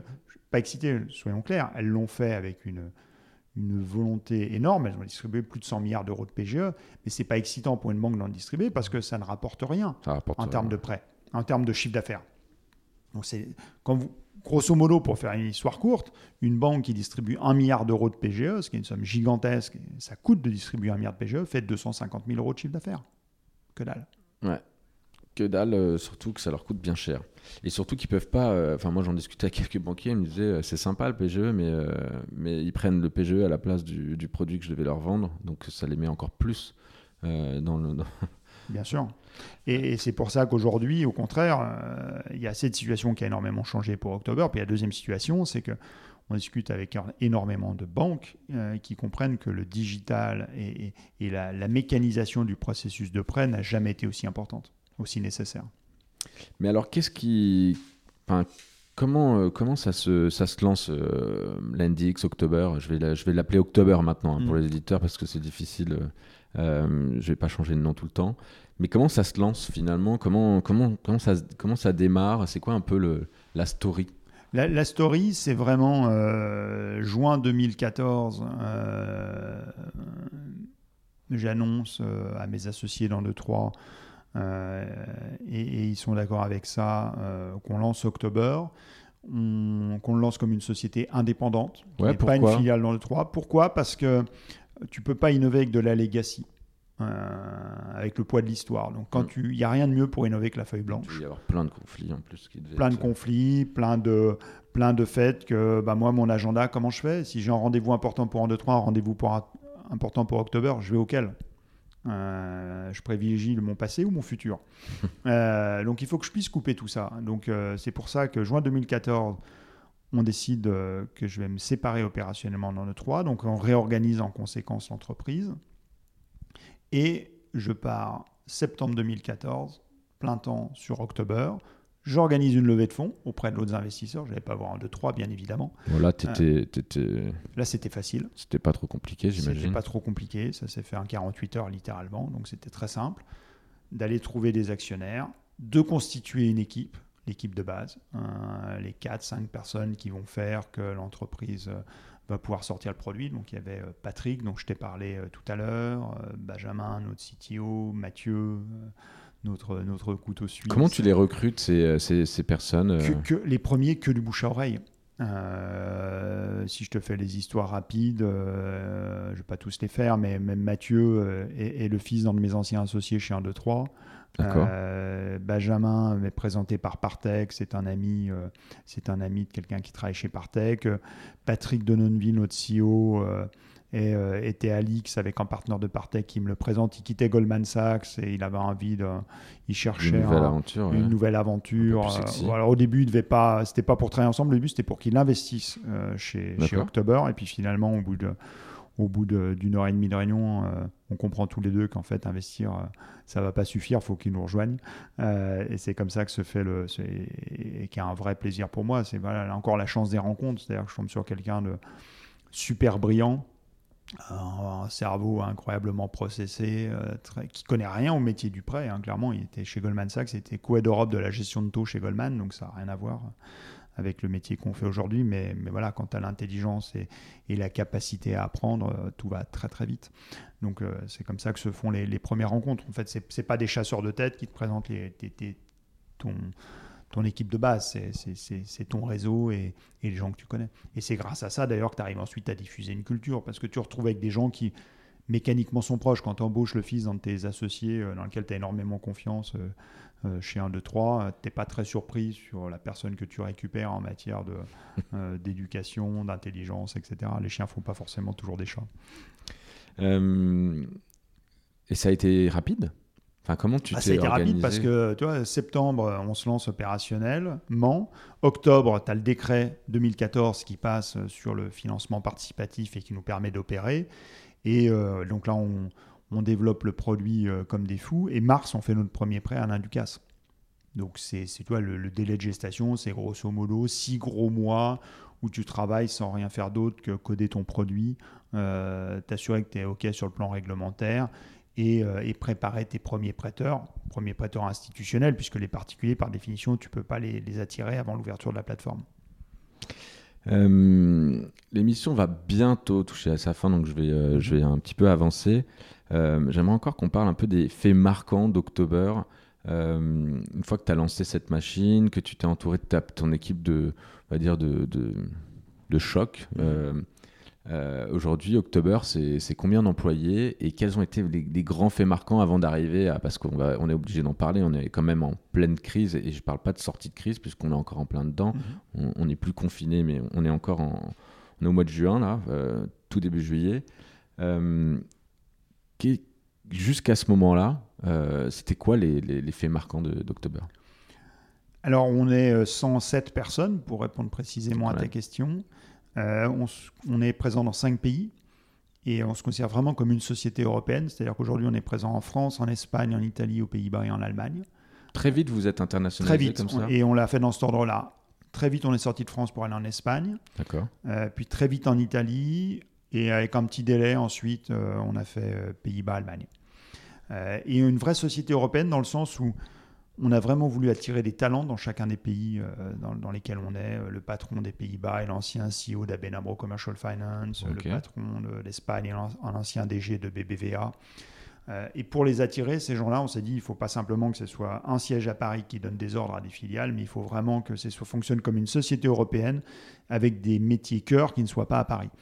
Data Science aujourd'hui est par exemple à Amsterdam. Le patron du portfolio monitoring, celui qui surveille notre portefeuille de prêt et sa santé, est, en Italie. Le patron des process est un américano-italien qui est basé aussi à Milan. Et, ça, c'est très important. On est S'il y a une fierté aujourd'hui, c'est d'avoir réussi vraiment à créer une société avec un ADN extrêmement européen. On ne se considère pas comme français, même si euh, Patrick et moi sommes français de nationalité.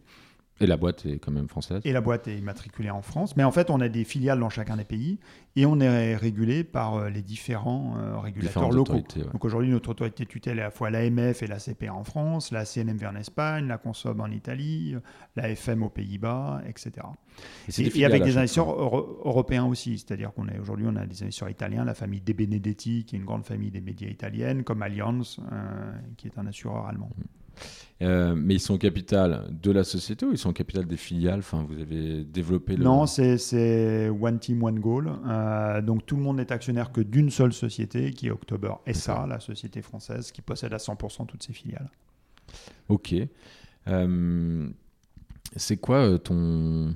Enfin, t'as pas d'autres faits euh, particulièrement marquants là avant d'arriver à Ah. mars là? Parce que quand je t'ai posé des questions un peu préalablement à cet euh, entretien, c'était quand même une- un de tes cinq grands points là qui te venait tout de suite à l'idée. Mars, mars 2020, euh, Oui. Covid. euh, c'est-.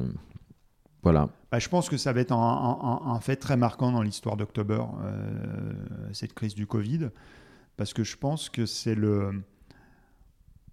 On a bien réussi chez October, effectivement, ce que tu as mentionné, les marades, j'ajoute ce problème de poulet d'œuf. Et on avait un autre challenge qui était casser cette spirale infernale euh, des taux bas et de banques un appétit sans limite. Et finalement, on- on a toute une série d'idées pour ça, qu'on est en train de mettre en place. Il va y avoir quelques surprises dans les, dans les prochains mois qu'on va annoncer. Mais ce qui a accéléré tout ça, finalement, c'est le confinement. Parce qu'on s'est retrouvé avec des appétits qui ont énormément varié chez ceux qui financent l'économie de manière générale. Les taux n'ont pas bougé, ils sont toujours bas, mais par contre, les appétits ont énormément changé. Et deuxièmement, c'est la conscience de l'importance du digital et la, la conscience chez les acteurs traditionnels qu'il fallait vraiment accélérer et emmener leur- leurs univers traditionnels vers, Vers le vers plus de digital. Et, et aujourd'hui, on a énormément de discussions avec des banques qui ont envie de s'appuyer sur notre boîte à outils. Aujourd'hui, il faut avoir conscience que sur les prêts garantis par l'État, on a fait un truc qui est incroyable. Ça faisait 5 ans quelque part qu'on bossait dessus. C'est, on a accumulé depuis 5 ans plein de données sur les entreprises qui, nous ont, qui sont venues euh, nous solliciter pour des prêts. On a dé- développé une équipe de data science aux Pays-Bas de manière à pouvoir faire des prêts de manière automatique. Mais on n'osait pas le lancer, ce, ce truc-là, parce qu'on n'avait pas de, de filet. Maintenant qu'on est garanti à 90% par l'État, on est garanti en France, en Italie, aux Pays-Bas, et on vient d'accorder hier notre premier euh, PGE en Espagne. Donc aujourd'hui, on est capable vraiment de distribuer des PGE jusqu'à 250 000 euros de manière totalement automatique grâce à la technologie. C'est-à-dire que tu viens littéralement, là, il est euh, 11h55. Bon, il y a peut-être la pause déjeuner. Allez, à 14h, tu peux avoir ton PGE D'accord. Grâce à la tech. Et ça, on peut le faire parce qu'on a en plus ce filet de sécurité qui est... Et c'est là où la tech devient vraiment magique. Euh, c'est là où ça devient fantastique. C'est-à-dire que on leverage 5 années de data, 3 années de R&D euh, sur les les algorithmes de scoring, et on arrive à rentrer maintenant dans un univers qui change vraiment l'expérience client. C'est pas juste on travaille sur les process et on a une équipe plus réactive. C'est on a accumulé des données que personne d'autre n'avait accumulées avant. Et du coup, c'est quoi la vision euh, vis-à-vis des banques? Euh, Parce que tu es quand même en. J'ai l'impression que les banques te prêtent, vous prêtent, en tout cas à October, euh, un peu, Alors pas pas tellement. Pas tellement, non, c'est plutôt les assureurs. Plutôt les assureurs qui nous prêtent. Euh, donc, bah, vis-à-vis de ces, ces acteurs comme euh, bancaires euh, ou, ou assurances, tu viens un peu quand même totalement disrupter leur marché. Tu marches un peu sur la plate-bande. C'est quand même le. On parlait du monopole bancaire, hein, Ouais. 2014. Euh, C'est quoi ton, ta vision pour October? Alors, ma vision pour October, d'abord, il y a les assureurs et les banques, c'est deux univers différents. Les assureurs, on ne vient pas du tout marcher sur leur plate-bande, au contraire, les assureurs, euh, ils sont très contents euh, de ce que l'on fait, ils viennent à notre capital, on a CNP, on a Allianz à notre capital, on a Matmut à notre capital, ils viennent prêter sur October, beaucoup. Outre nos actionnaires, tu peux retrouver des acteurs type, type Groupama ou Aviva qui prêtent, qui sur, sur October. Donc ça, c'est les assureurs. Les banques, au début, elles nous regardaient avec beaucoup de scepticisme, notamment sur le fait qu'on serait capable de faire ce métier compliqué qu'est de prêter de l'argent. Aujourd'hui, elles ont compris quand même qu'après 5 ans, euh, on était capable de le faire. Mais ça va même plus loin que ça. Elles se sont énormément ouvertes sur le fait que, en fait, il fallait qu'elles améliorent. Aujourd'hui, la manière dont on traite un dossier de prêt dans une banque et la manière dont on le traitait il y a 5 ou 10 ans est exactement la même. C'est-à-dire qu'il y a énormément de choses qui sont toujours manuelles, où il n'y a aucun leverage sur la techno, sur les process et sur la donnée. Aujourd'hui, on leur fait des démos de manière très ouverte sur la techno, sur ce qu'on a développé, et il y a des banques qui viennent tout simplement nous acheter cette techno en marque blanche pour améliorer leur process de prêt. Et nous, ça nous pose aucun problème. C'est un marché qui est extrêmement atomisé. On ne prêtera, nous, on ne sera jamais capable de prêter de l'argent à 0,5 1% comme le font les banques. On n'a pas un coût de financement qui est aussi faible que ça. En revanche, on peut leur vendre la techno pour qu'elle elle soit meilleure. Alors, tu vas me dire, oui, mais elles vont être meilleures, donc euh, il y aura moins de place euh, pour, pour October sur sa plateforme dite traditionnelle. Et en même temps, oui et non, parce que euh, celles qui peuvent prendre un prêt à 0,5 ou 1% ne sont pas forcément les, celles qui nous sollicitent sur October. Ok, donc tu n'as pas du tout peur de travailler avec euh, ces banques et justement demain, euh, bah, tu risques de faire comme peut-être d'autres acteurs, de les aider dans leur transformation digitale. Non, j'ai aucune peur par rapport à ça. Euh, alors je les aide, mais c'est payant. Hein. je ne suis pas le, philanthrope de l'univers de l'univers bancaire. donc non, non. mais c'est une vraie opportunité pour. C'est une vraie opportunité et, et, on a une demande très très forte sur ce sujet. Bon, on traverse en ce moment une crise sans précédent. Mhm. Euh, toi qui as déjà traversé l'éclatement de la bulle Internet. c'est ma troisième, effectivement. Là, tu les as bien traversés. Euh, tu le sens comment à titre perso déjà? Alors, euh, je, je, le sens que quand tu es dans un univers imprévisible comme celui qu'on a aujourd'hui, comme 2000 ans l'était, comme 2008 l'était, tu sais jamais quand tu seras sorti effectivement du, des ennuis. Euh, le seul moyen, c'est de ne surtout pas être dans un mode où tu attends que ça passe en ne faisant rien, il faut effectivement te mettre en position de guerre, warrior mode, et, tu, tu bosses plus que jamais. Et à la fin, ça finit par payer. Hein. et, le point peut-être le plus important, et ça je l'ai appris dans les crises précédentes, c'est de se comporter de manière irréprochable euh, dans ces crises-là en termes d'éthique professionnelle, parce que parfois tu as envie de prendre des raccourcis.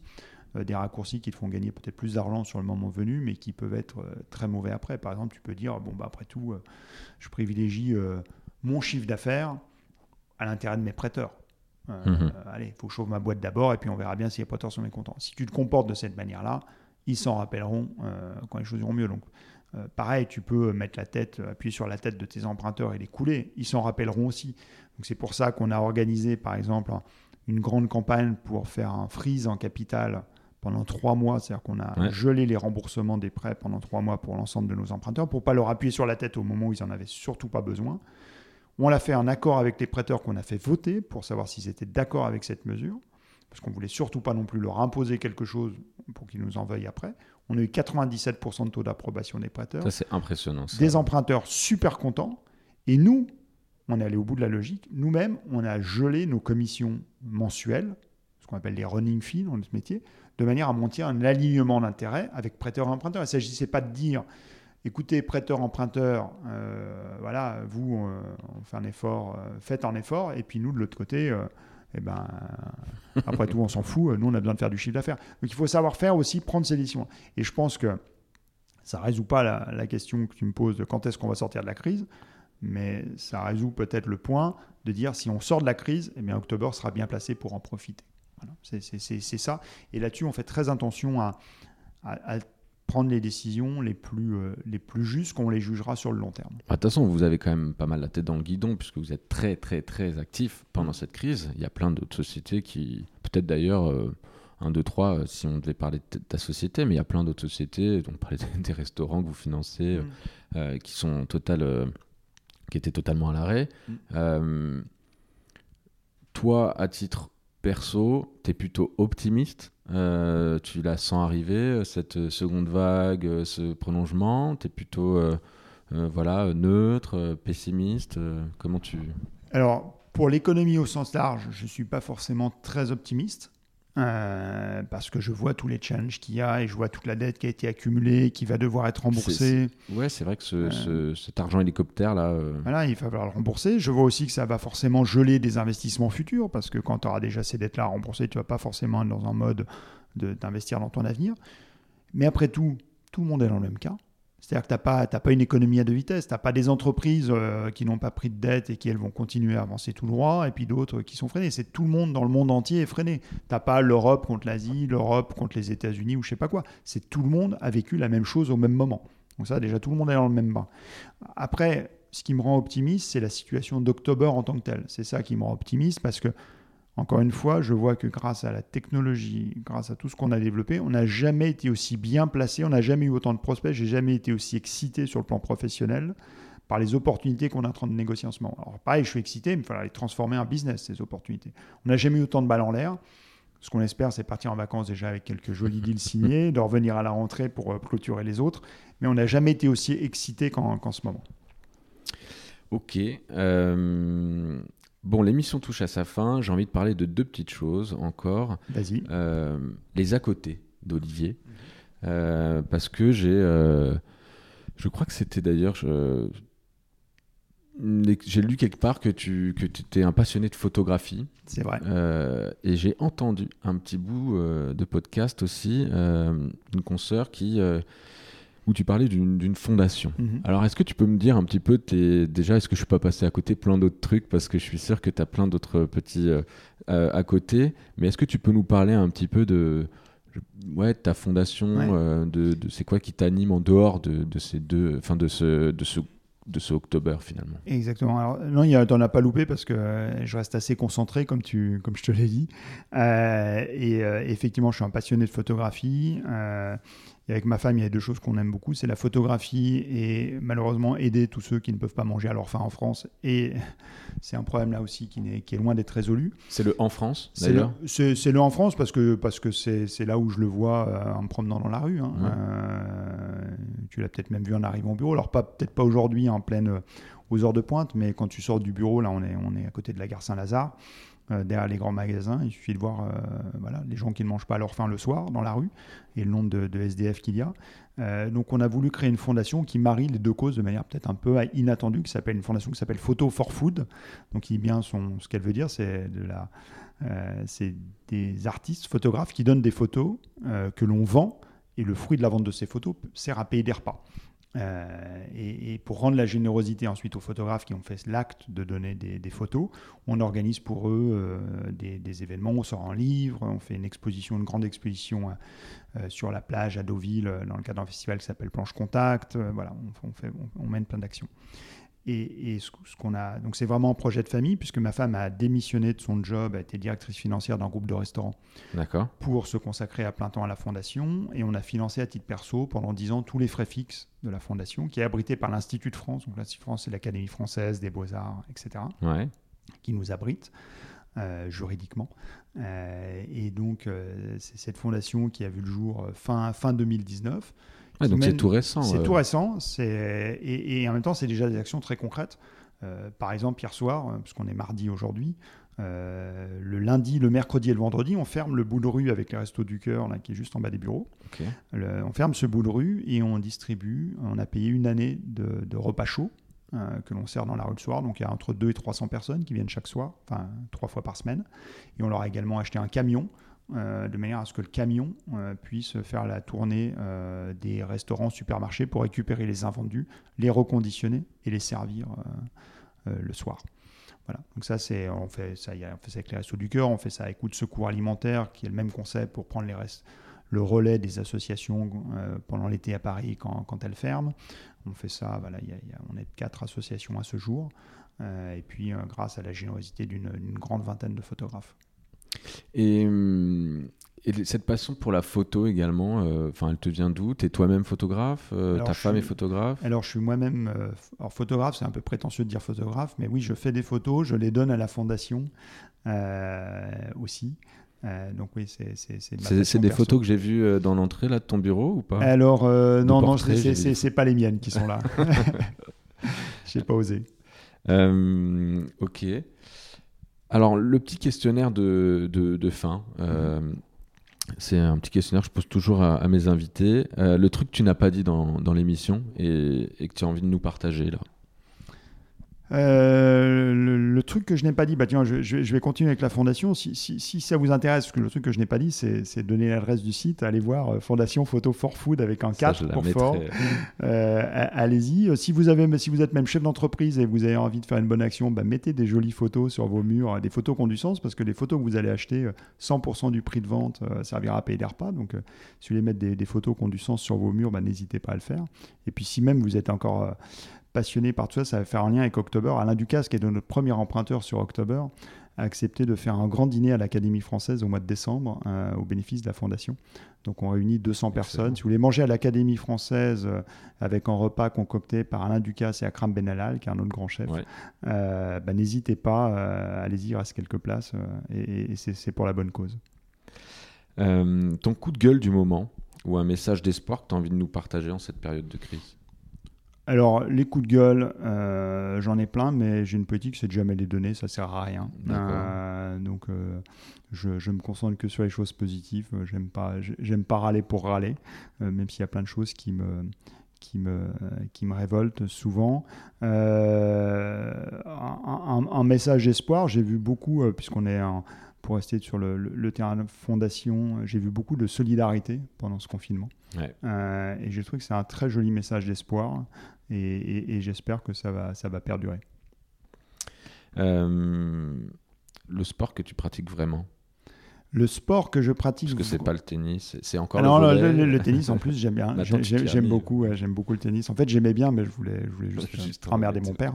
Euh, le, bah, le, vrai sport que je pratique au quotidien, même s'il m'a coûté euh, un petit peu d'immobilisation ces derniers temps, c'est le vélo, parce que c'est mon moyen de transport au quotidien, donc c'est le meilleur moyen de me, me, déplacer. J'aime beaucoup.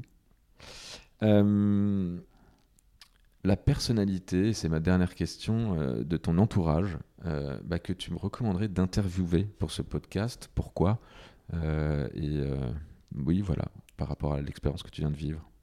Alors, je, vais t'en recommander un, je pense qu'il n'acceptera pas. Parce qu'il a la parole assez rare. Euh, Peut-être tu pourrais me faire une intro. Je, peux, je, peux, te faire une intro avec plaisir, mais je ne suis pas sûr qu'il accepte. Je ne suis pas sûr qu'il aime l'exercice. Euh, mais peut-être que je me trompe euh, totalement. C'est Jean-Charles Decaux, qui est un entrepreneur extraordinaire que j'admire beaucoup. qui est un.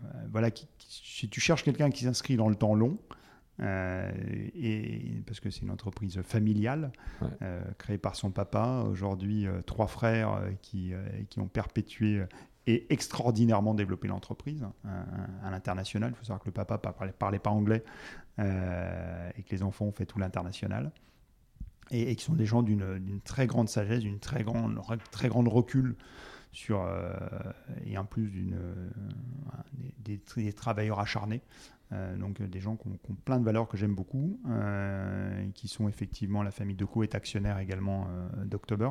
Je ne sais pas si, honnêtement s'il acceptera ce genre d'exercice. Je, veux bien tenter une introduction, mais à mon avis la probabilité, la probabilité est faible. Il, il a la parole, encore une fois, assez rare. Eh bien, en tout cas, on essaiera. et j'ai surtout envie bah, de te remercier. Merci beaucoup, Olivier. merci à toi. C'était très sympa de m'inviter sur ton podcast. Et bah, je te dis à très bientôt. À bientôt. Merci beaucoup d'avoir écouté cet épisode de Trajectoire. Si vous avez apprécié, eh bien aidez-moi à continuer cette superbe aventure en partageant cet épisode sur vos réseaux sociaux. Vous pouvez également vous abonner sur votre plateforme de podcast préférée et si vous êtes sur iTunes, me mettre un commentaire ainsi qu'une note 5 étoiles. Cela vous prendra quelques secondes et c'est le moyen pour moi de continuer cette passion en parallèle de mon activité professionnelle. Alors je compte sur vous. Encore merci pour votre écoute, parlez-en autour de vous. Quant à moi, je vous retrouve très vite pour un nouvel épisode de Trajectoire.